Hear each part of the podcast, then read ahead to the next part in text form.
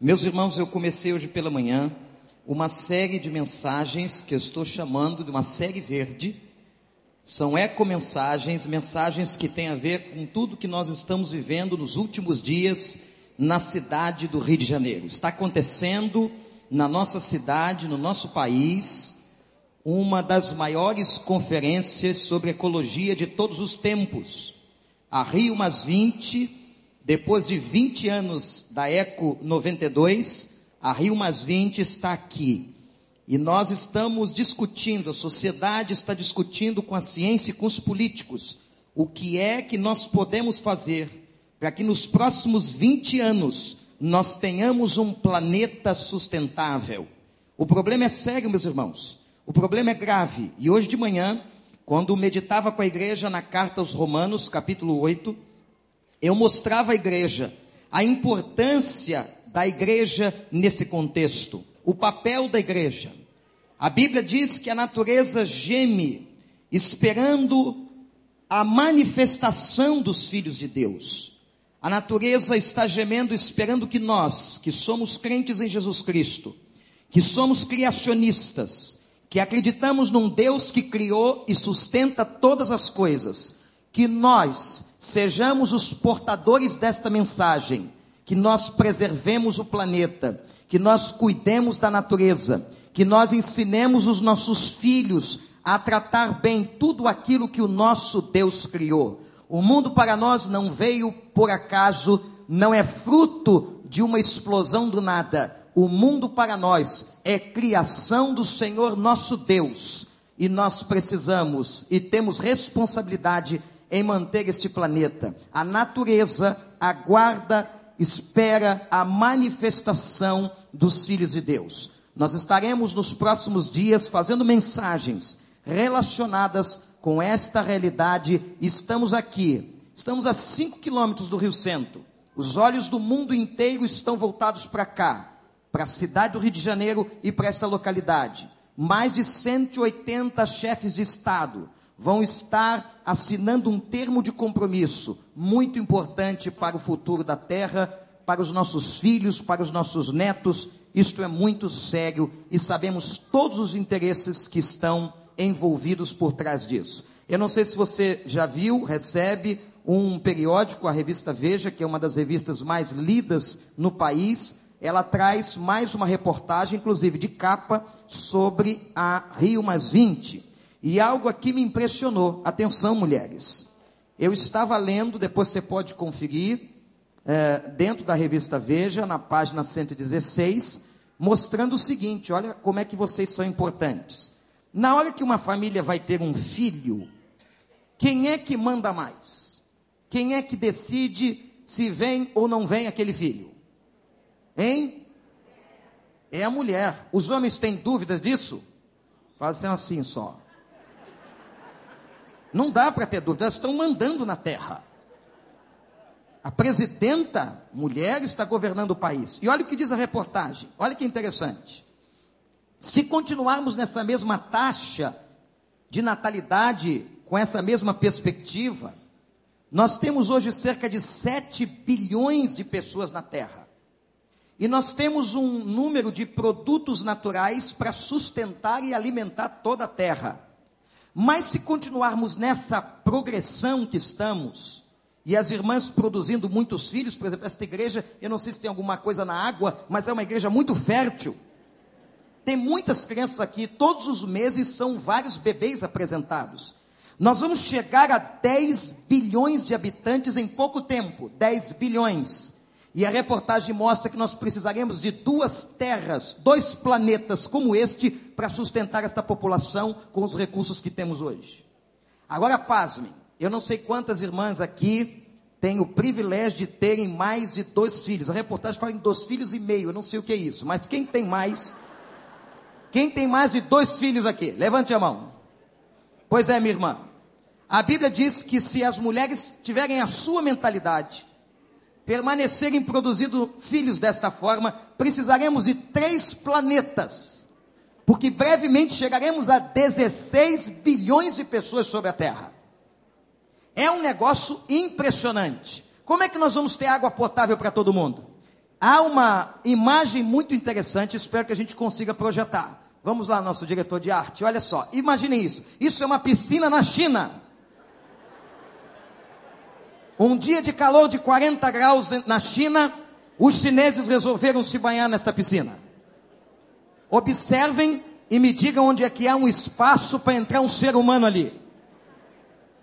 Agora imagina uma outra coisa comigo, você que é expert em piscina com criança. Esta água provavelmente está muito mais aquecida do que o ambiente externo. Uma das crianças, ah, quando as crianças vão para uma água dessa, vocês sabem o que elas fazem. Ali acontece de tudo. Quem é que é marido de quem? Quantas crianças ali estão por debaixo da água? É um negócio tremendo, não é? Mas este é o futuro do planeta. Essa foto também está na mesma reportagem, na mesma página da revista que eu citei. Meus irmãos, e sobre a natureza, sobre toda a problemática, hoje pela manhã usei um texto bíblico, agora quero usar outro. E quero mostrar aos irmãos uma experiência na Bíblia tremenda que acontece com aquilo que é mais importante para a sobrevivência humana, que é a água. Abram suas Bíblias no livro do Êxodo, capítulo 15, versículo 22. Se você não tem Bíblia, não tem problema. Basta você acompanhar, prestar atenção na leitura. Pastor Franco, ajuda aqui, passaram o super bonda na minha água de novo. Obrigado, irmão. Capítulo 15, versículo 22.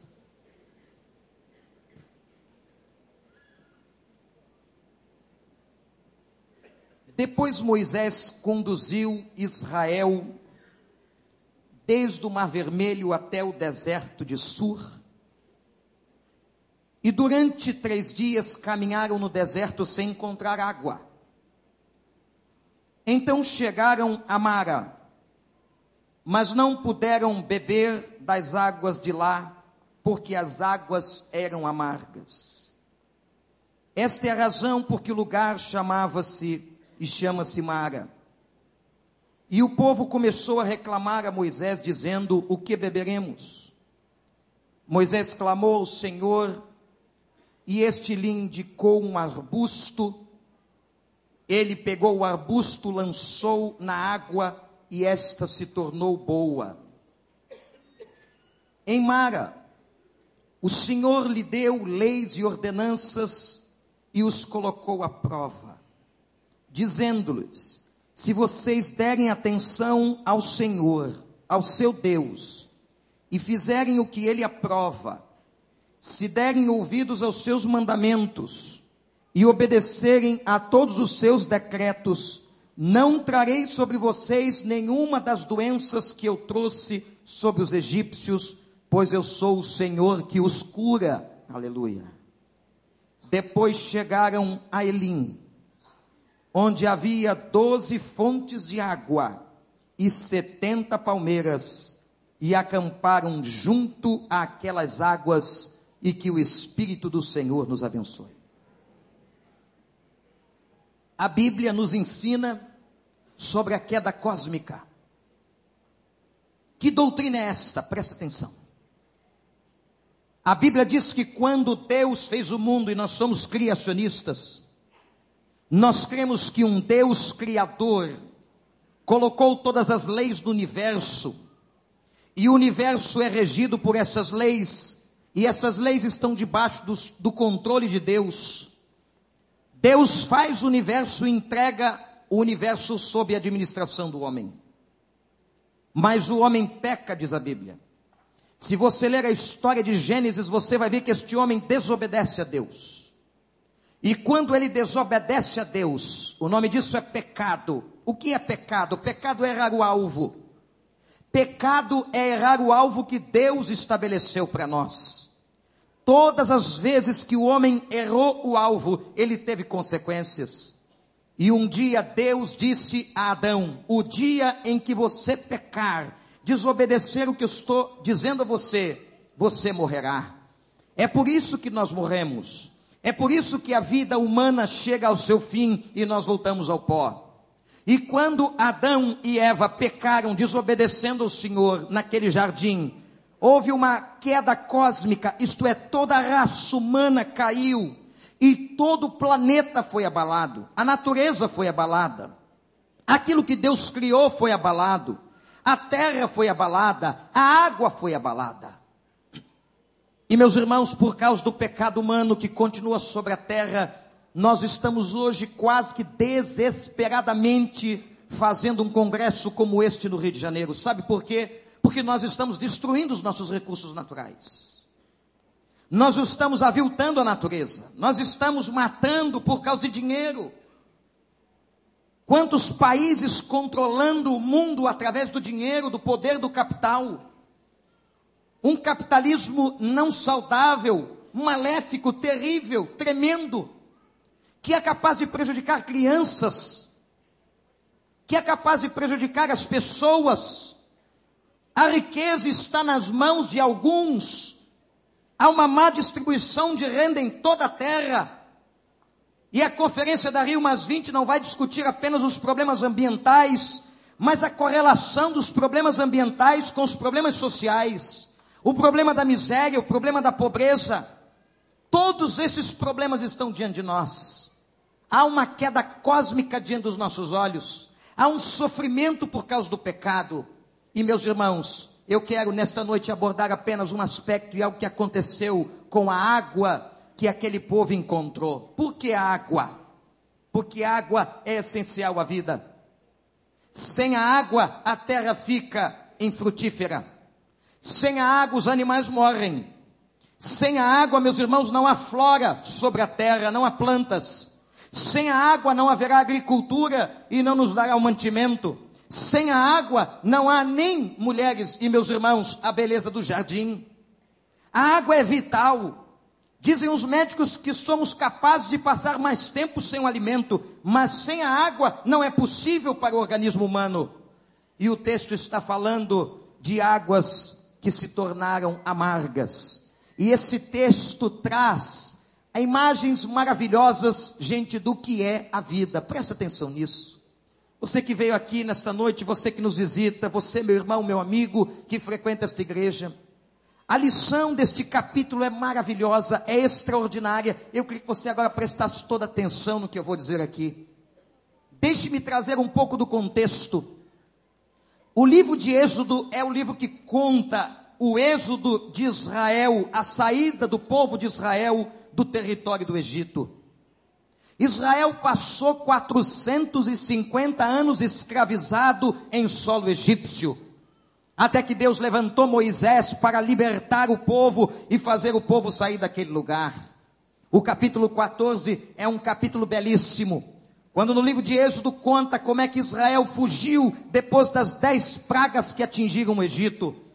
E agora o faraó, depois de ver o seu filho morto, porque a última praga foi a morte dos primogênitos no Egito, ele então libera, ele libera e liberta os israelitas do cativeiro e Moisés lidera o povo na saída do Egito. O capítulo 14 é exatamente este momento da saída de Moisés com Israel, com mais de um milhão de pessoas caminhando pelo deserto em direção a uma terra que Deus havia prometido dar a Israel.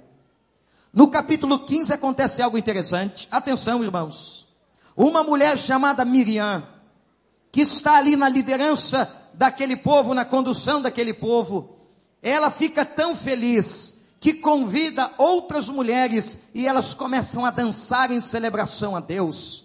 Mulher animada, mulheres animadas que começaram a fazer um desfile e uma festa em louvor e honra ao nome do Senhor que libertou aquele povo do Egito. Era um momento de adoração com o corpo, era um momento em que elas dançaram, diz a Bíblia que elas pegaram os tamborins e começaram a glorificar a Deus e a dançar e a exaltar e a dizer ao Senhor da sua gratidão, da grandeza do Senhor. Elas reconheciam a mão do Senhor e elas fizeram uma festa para Deus. Como é bom quando a gente reconhece o Senhor, a gente tem vontade de fazer festa. Como é é bom quando você recebe uma bênção e tem um coração agradecido, a gente tem vontade de fazer uma festa. Quem entrou aqui neste templo esta noite com o coração cheio de ações de graças? Levante a sua mão e diga comigo assim: Eu dou graças a Deus por todas as bênçãos sobre a minha vida e a minha casa. De novo, igreja, eu dou graças a Deus por todas as bênçãos do Senhor sobre a minha vida e sobre a minha casa. Aleluia. Você pode agradecer ao Senhor por todas essas bênçãos? Quantas bênçãos, quantas vitórias, quantas coisas boas Deus tem feito para nós. E elas começaram a dançar. Elas começaram a dançar, mas gente, preste atenção. A vida ela é uma mescla de momentos de alegria, mas de momentos de tristeza. Neste mundo tereis aflições, citou o pastor Miquel nesta noite. É verdade. E sabe o que aconteceu? Eles saíram do Egito, estavam absolutamente impactados quando Deus abriu o mar vermelho. A Bíblia diz que aquela multidão passou com o pé seco no meio do mar vermelho. Foi um milagre espetacular e quando os egípcios foram passar, a Bíblia declara que Deus fechou o mar e os afogou pela maldade dos 450 anos. O juízo de Deus veio sobre a vida deles pela desobediência que eles estavam praticando há tanto tempo. E aquele momento era um momento de vitória. Mas depois de três dias começaram a andar no deserto. Eles estavam indo em direção a uma terra que Deus ia mostrar ia dar uma terra para aquele povo, ia dar um lugar para aquele povo viver, para aquelas crianças viverem, para aqueles casais viverem. Eles estavam andando, mas no terceiro dia eles começaram a sentir sede. Acabou a água do cantil, acabou a água da reserva, acabou a água. E como fazer? Um milhão de pessoas, mais de um milhão de pessoas caminhando no meio do deserto. E eles então avistaram, avistaram umas fontes que estavam à distância, numa certa distância, meus irmãos, é como aqueles filmes que a gente vê na televisão, que às vezes são miragens no meio do deserto. O calor faz isso, é intenso. E as pessoas são capazes, a mente humana é capaz até de alucinar ou de produzir uma visão. E eles viram, na verdade, viram poços e caminharam para lá. Imaginem aquela sede. Eu me lembro quando cheguei perto dessas fontes. A mais ou menos 75 quilômetros da atual cidade de Suez, no Egito. Quando nós descemos do ônibus que nos conduzia no trajeto do Cairo a Elate no sul de Israel. Nós não suportamos o calor porque fazia mais de 50 graus do lado de fora. Foi só o tempo de sairmos daquele coletivo, sentirmos o clima e voltarmos para dentro daquele coletivo com ar-condicionado. Vocês imaginem mais de um milhão de pessoas no deserto, caminhando Deus fez um milagre tão grande que a Bíblia diz que nem os sapatos nem as roupas dele se desgastavam.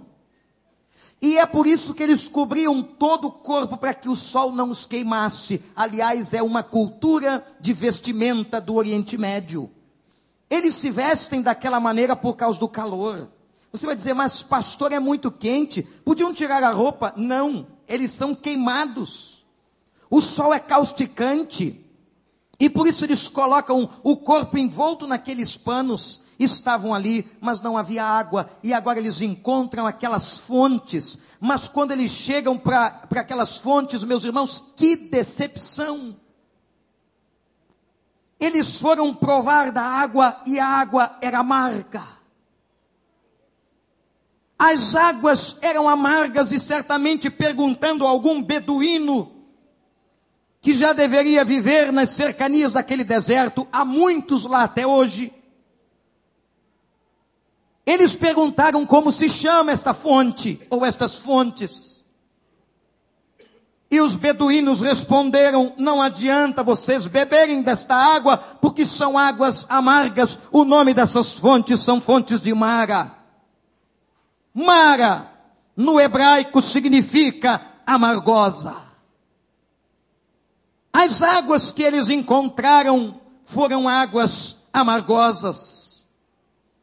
Eu fico pensando na imaginação de cada judeu com sede, três dias pelo deserto, achando que haviam encontrado um oásis, mas não, encontraram as águas amargosas, meus irmãos. Eu disse a vocês que esse texto é a imagem da vida, porque a vida é assim momentos em que nós estamos dançando, momentos em que nós estamos agradecendo, momentos em que nós estamos celebrando e de repente nós nos vemos caminhando num deserto. Talvez hajam pessoas aqui nesta noite que estão caminhando em algum deserto na vida. Não literalmente aquele deserto da Arábia Saudita ou naquela região do Oriente Médio, mas um deserto interior uma seca interior, uma sede interior. É possível, e eu creio que hajam pessoas aqui nesta noite sentindo esse mesmo calor do deserto sobre suas vidas, sobre suas casas. E aí, meus irmãos, quando nós pensamos que vamos beber um pouco de água para saciar a nossa sede interior, nós nos decepcionamos. Olhe para mim, nós nos decepcionamos com os poços. E eu fico imaginando, e metaforicamente imaginando, quantos poços que nos decepcionam. Quanta gente, por exemplo, que chega e acha que vai beber esta água que refrigera a alma dentro da família, e ali, para muita gente, é um poço amargoso. Porque relacionamentos estão quebrados, famílias estão partidas, maridos que não são oásis para sua esposa e esposas que não são oásis para os seus maridos. Alguns que não têm vontade de voltar para casa. Sabem por quê, meus irmãos e minha igreja? Porque esses poços ou este poço chamado família é uma miragem, é uma decepção, as águas estão amargosas. Aí outros vão buscar esta água que alivia nos seus relacionamentos e encontram também águas amargosas. Outros vão buscar nos seus amigos e encontram águas amargosas. Outros vão buscar na religião e encontram águas amargosas. Quantas religiões trazendo águas amargosas. Parece que hoje, por mais sede que o ser humano tenha de buscar a Deus, de encontrar a Deus. Os templos, as religiões estão lotadas, mas o nível de decepção é muito grande, meus irmãos. As pessoas se decepcionam com as religiões, com os interesses dos homens, são poços de águas amargosas, famílias de águas amargosas, amigos que nos traem de águas amargosas e o Estado. E aqueles que vão buscar a justiça no Estado, achando que o Estado vai lhes fazer justiça, achando que vai encontrar no Estado uma água que lhe refrigere das suas injustiças e das injustiças que recebeu. Não vai não. Uma das cenas que mais chocou o mundo nos últimos dias é de uma mulher, talvez você possa ver isso na revista, na internet, de uma mulher na China, e vejam a seriedade do, do problema da população demográfica do país.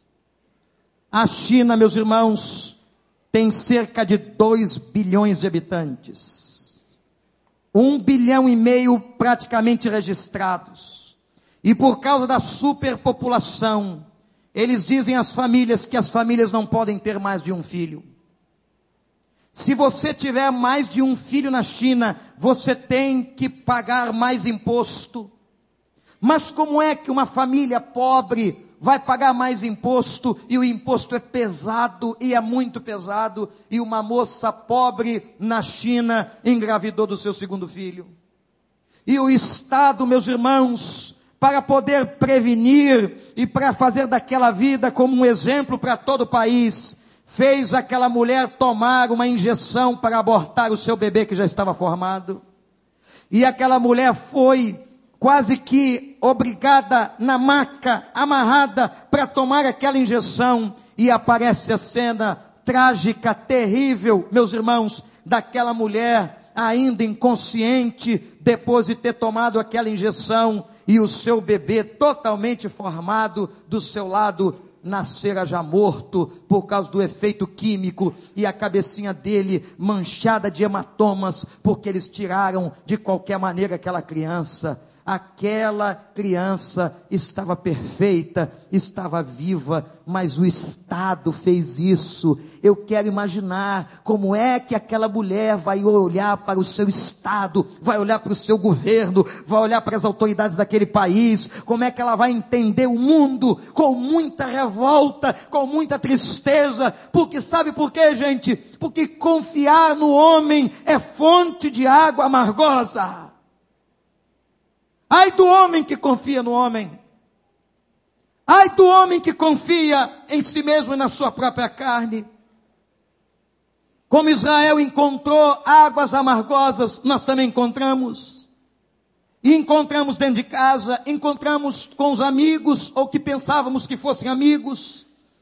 Encontramos nas religiões, encontramos, meus irmãos, no Estado, Encontramos no dinheiro, o dinheiro para muita gente tem sido fonte de água amargosa.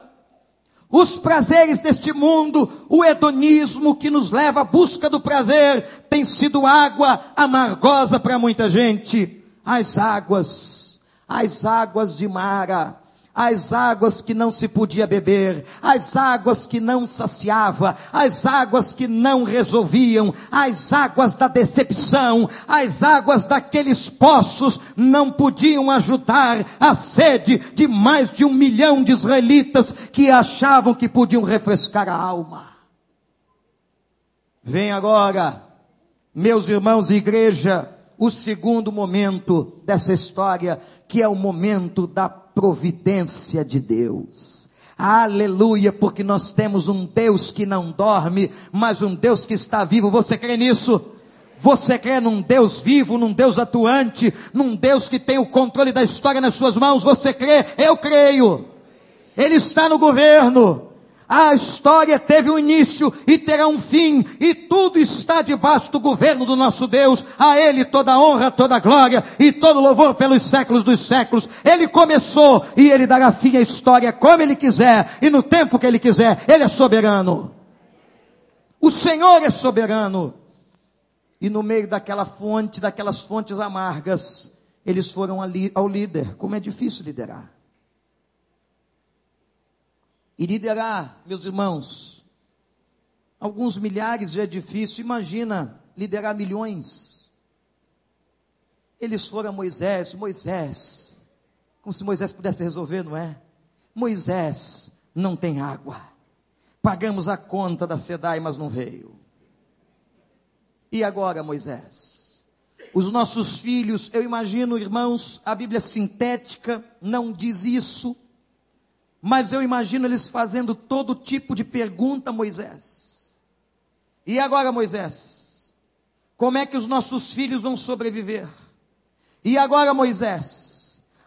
Você nos tirou do Egito para nos fazer morrer aqui. E agora, Moisés? Moisés dá um jeito nisso.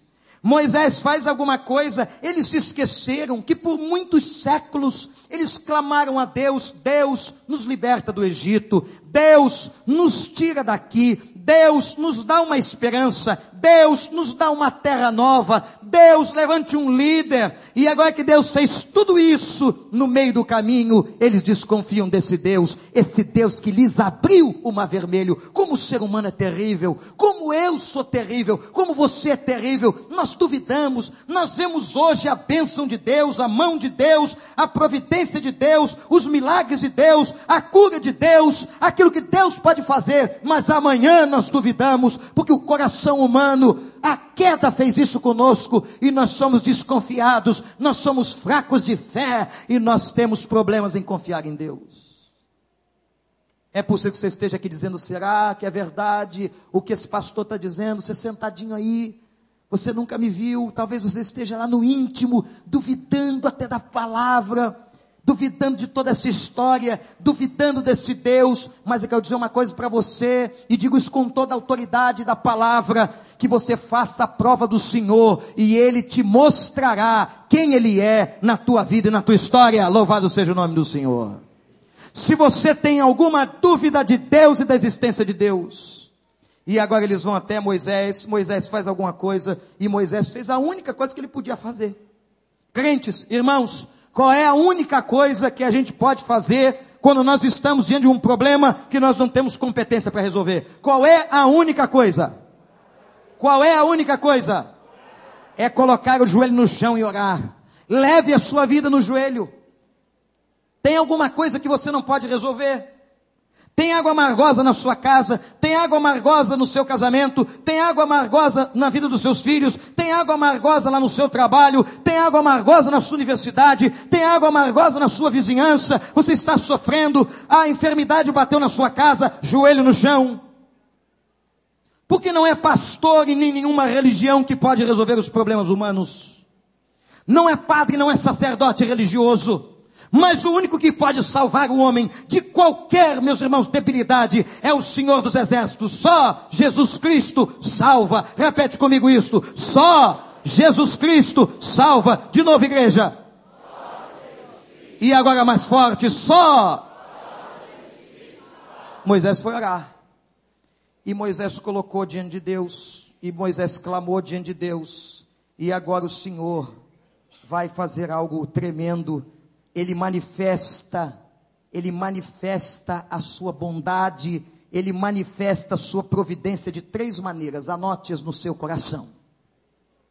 Primeira maneira, ele mostrou, vejam que interessante, um pedaço de árvore. E disse Moisés: Moisés, sabe o que significa o nome de Moisés? Aquele que foi tirado das águas. Que coisa linda. Com uma Bíblia cheia de experiência com as águas. Sabe o que vocês viram nesta noite? Juniores, pré-adolescentes que confessaram a Jesus. E Jesus ordenou o batismo nas águas. Sabem por que, que elas foram imersas aqui? Porque em Romanos capítulo 6 explica que uma pessoa que crê em Jesus Cristo como seu Salvador deve dar testemunho público da sua fé. Quem está aqui ainda não foi batizado conscientemente diante de Deus deve ser. E quando elas são imergidas é o símbolo da morte, diz Romanos capítulo 6. E quando elas são levantadas das águas é o símbolo da ressurreição. E todas as vezes que elas são batizadas, elas estão testemunhando a sua fé como há experiências com as águas no Novo Testamento e no Velho Testamento. Agora Deus diz o seguinte: Moisés, pega um pedaço daquele arbusto, uma árvore pequena. E Moisés pegou. E agora Deus manda ele fazer o seguinte: vejam como há aqui um movimento de fé. Porque Deus não faz milagres sozinhos, sozinho. Guarde isso. Deus não faz milagres sozinho. Não porque ele não possa, mas porque ele quer a participação do homem. Ele quer a nossa participação. Se Moisés não tivesse tirado o arbusto, não tivesse obedecido a Deus, não tivesse ido em direção a Mara, aquelas fontes, não teria acontecido milagre. E diz a palavra que ele pegou aquele arbusto e jogou na água. E quando ele jogou na água, a água ficou absolutamente curada. Louvado seja o nome de Deus.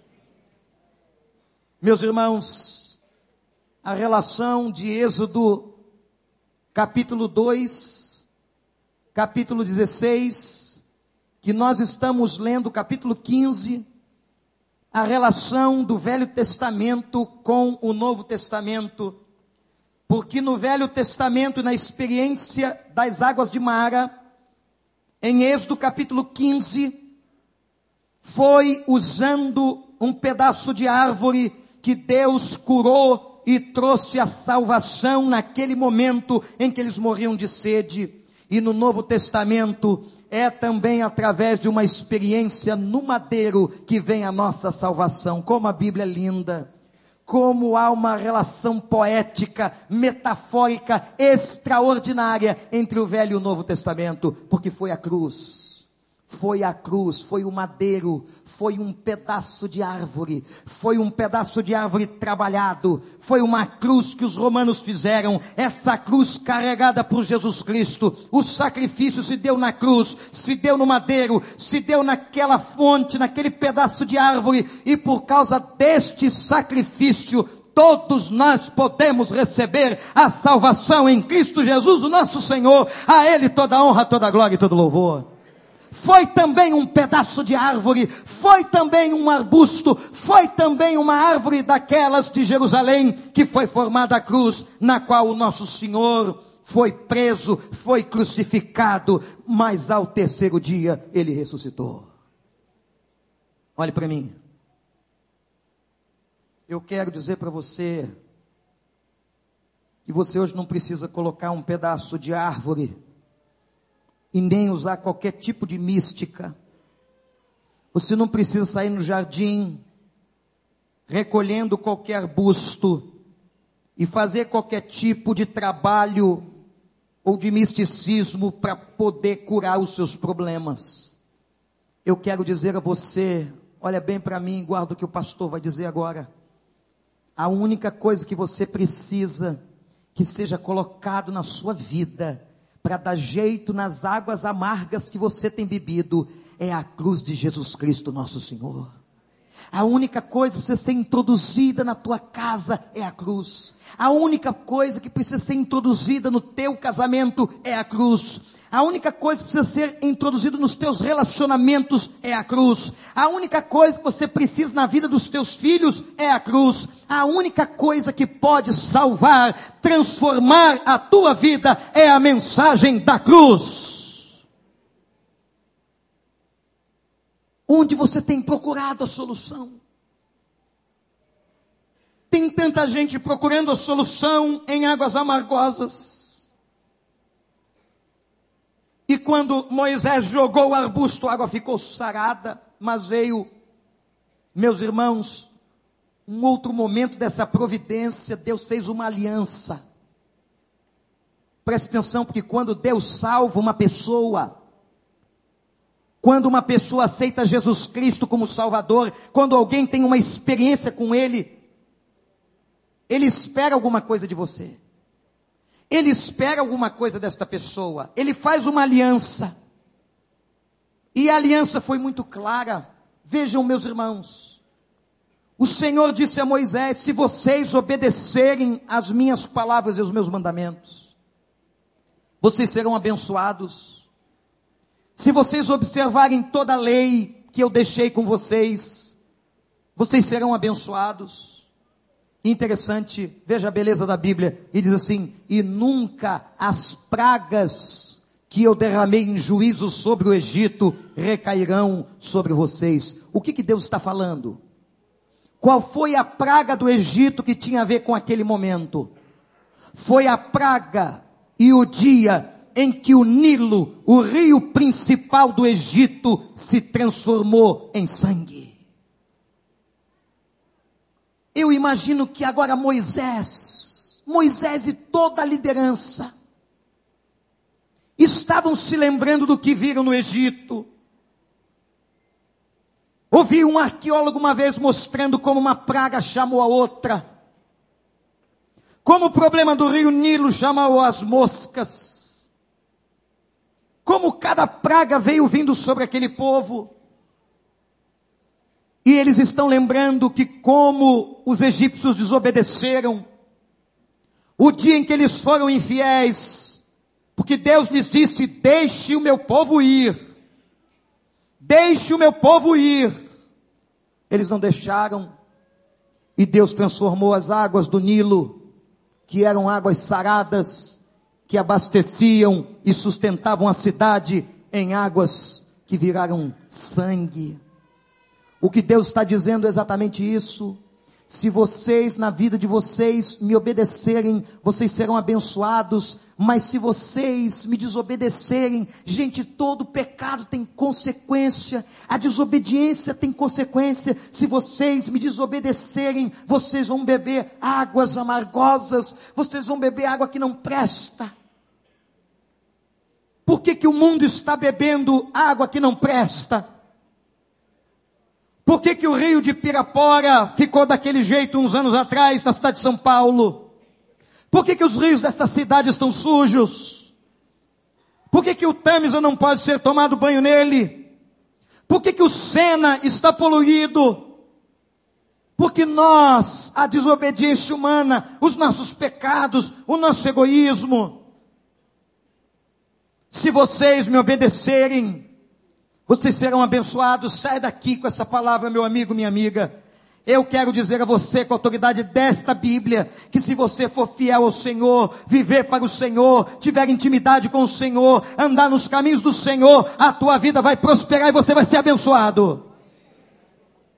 Mas se você desobedecer a Deus, se eu desobedecer a Deus, se eu desviar os meus pés para a direita ou para a esquerda, eu vou beber águas amargas na minha vida.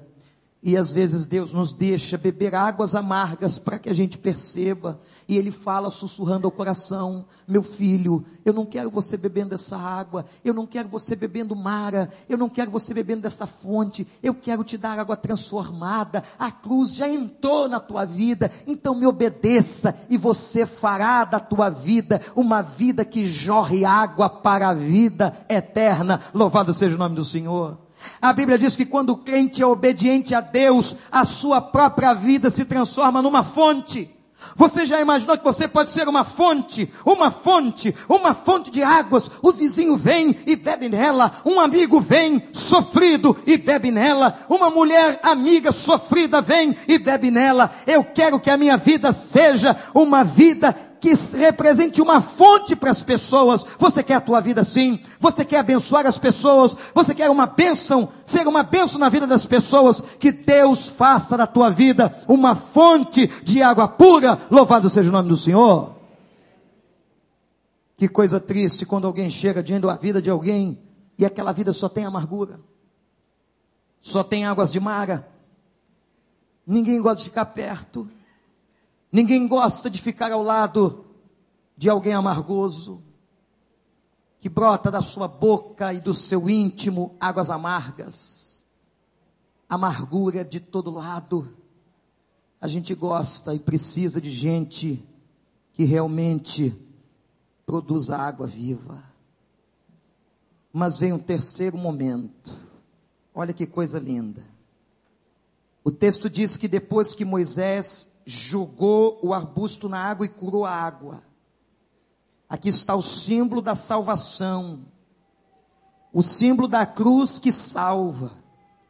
Depois que ele entregou a lei e disse: Me obedeçam, me obedeçam, me obedeçam, me obedeçam. Aqui está toda a palavra para a terra. Aqui está todas as respostas ecológicas que a terra precisa. Aqui está todas, estão todas as respostas sociais que a terra precisa. Aqui estão todas as palavras que o homem precisa, que uma mulher precisa. Aqui estão todas as palavras que um casamento precisa. Aqui estão todas as palavras que uma família precisa. Aqui, e o Senhor dizendo: obedeça, obedeça, obedeça. Agora, no terceiro momento, a 11 quilômetros da onde eles estavam, a 11 quilômetros, eles encontram agora Elim.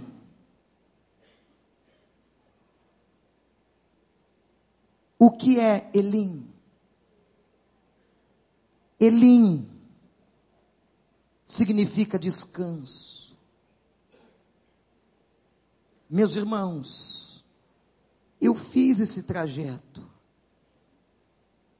e cheguei a Elim.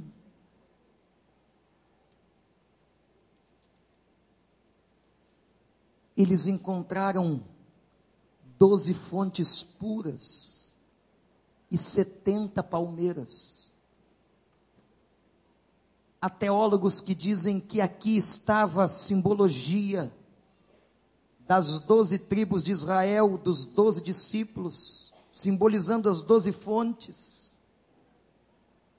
e as setenta palmeiras, simbolizando os setenta proclamadores que Jesus enviou. Naquele lugar, eles agora curados e tendo bebido a água pura, transformada em Mara, eles agora chegam a Elim, o lugar de refrigério. Eles chegam no lugar de saciamento. Eles chegam, meus irmãos, no lugar do descanso.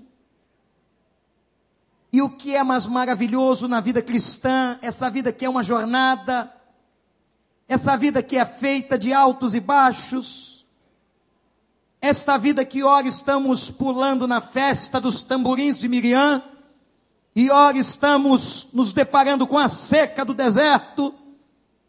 Esta vida, quando Jesus entra nela, quando a cruz faz diferença, quando a cruz muda o nosso coração, quando entra na nossa casa, então há uma promessa de que apesar de todas as coisas, nós encontramos descanso. Louvado seja Deus.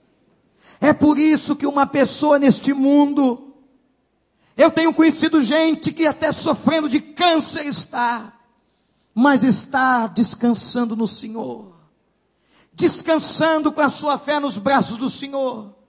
Às vezes eu entro num quarto pensando que eu vou consolar o doente, e quem me consola é o doente, porque ele está cheio de fé, ele está cheio de convicção, ele está nos braços de Deus, descansando em Deus e na certeza de que ele pode morrer ali, mas ele ressurgirá e Deus lhe tem um descanso eterno para todo sempre. Aleluia!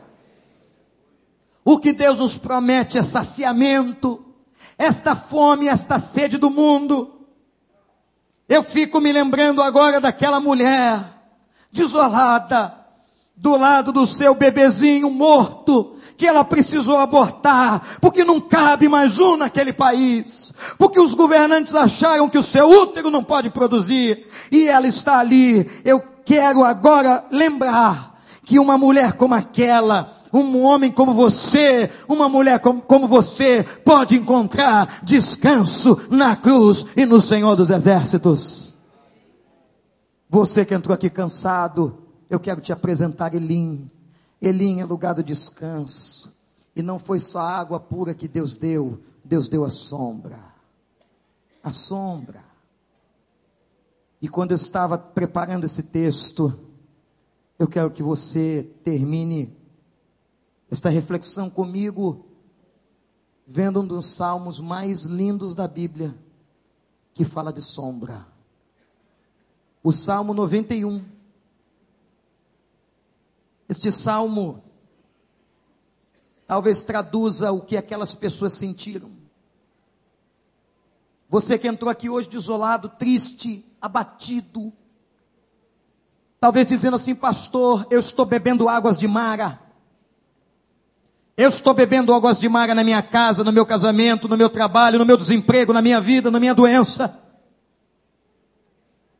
Eu quero convidar você para vir para Elim.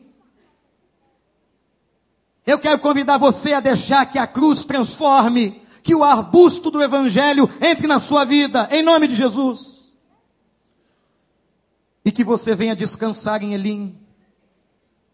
E que você venha experimentar e se apropriar do Salmo 91, que diz: Aquele que habita no esconderijo do Altíssimo e descansa à sombra do Todo-Poderoso.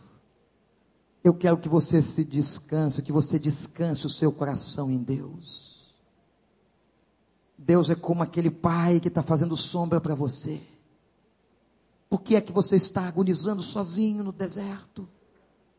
Por que é que você está longe? Ele está chamando, vem. Entra debaixo das minhas asas. Entra aqui. Sabe por que, que o texto diz que a sombra é do Todo-Poderoso? Não é uma sombra qualquer. Não é a sombra de uma marquise que pode despencar na tua cabeça. Não é uma sombra falsa. É a sombra do Todo-Poderoso aquele que pode todas as coisas, aquele que te protege, aquele que te guarda. E direi do Senhor: Tu és o meu refúgio e a minha fortaleza. Tu és o meu Deus, em ti eu confio. Aleluia. O Senhor te livrará do laço do caçador. Diz o versículo 3: Ele te livrará do veneno mortal. Ele cobrirá você com as suas penas, e debaixo das suas asas você encontrará refúgio, meu amigo que está aqui nesta noite. A fidelidade de Deus será o teu escudo protetor, aleluia.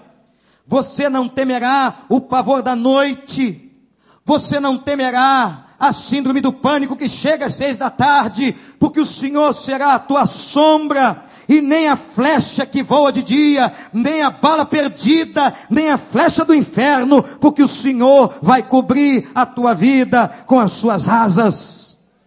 E você simplesmente olhará e verá que o Senhor castiga todos aqueles que querem te fazer mal. E você, e você vai dizer ao Altíssimo e do Altíssimo: Ele é o meu abrigo, Ele é o meu refúgio nenhum mal me atingirá e nenhuma desgraça chegará na minha casa. Repete essa frase comigo: nenhuma desgraça chegará na minha casa. Agora eu quero que você fale isso do coração, sentindo lá no fundo da sua alma: nenhuma desgraça chegará na minha casa. Aleluia. Isso é privilégio daqueles que habitam no esconderijo do Altíssimo. Aqueles que moram na sombra do Onipotente e diz ainda o autor desta linda poesia: nenhum mal te atingirá, porque aos seus anjos, aleluia, aos anjos do Senhor, aos anjos, as criaturas de Deus, aos mensageiros, aos aguelos de Deus, aos anjos, Ele dará ordem a teu respeito, para que te protejam e para que te guardem em todos os teus caminhos. E com as suas mãos, Ele vai segurar você Bota tua mão para cima assim, ó. Ele vai segurar você. Não é a mão de uma religião, não é a mão de um homem, de um pastor, é Deus que vai segurar nas tuas mãos e vai te dar a vitória. E diz ainda: você não vai tropeçar em nenhuma pedra. Você não vai tropeçar, mas você vai pisar o leão e a cobra que querem te fazer mal. Você vai pisotear o leão forte que ruge e a serpente que quer te destruir, a serpente que enganou a mulher, será pisada e será pisada pela cruz do Calvário, do Calvário. Ele clamará a mim e eu responderei. Você vai pedir e ele vai responder. E na adversidade eu estarei contigo. Aleluia. Eu vou livrá-lo, eu vou cobri-lo de honra e vida longa te darei, porque o Senhor nos traz a grande salvação. Eu te mostrarei a minha salvação. Glória a Deus. Que coisa maravilhosa. Nenhum homem precisa ficar nas fontes de Mara, porque Elim já nos foi dado através da cruz. E eu convido você hoje, hoje, você que tem bebido de fontes amargas, que você deixe hoje o Senhor te cobrir com as suas asas.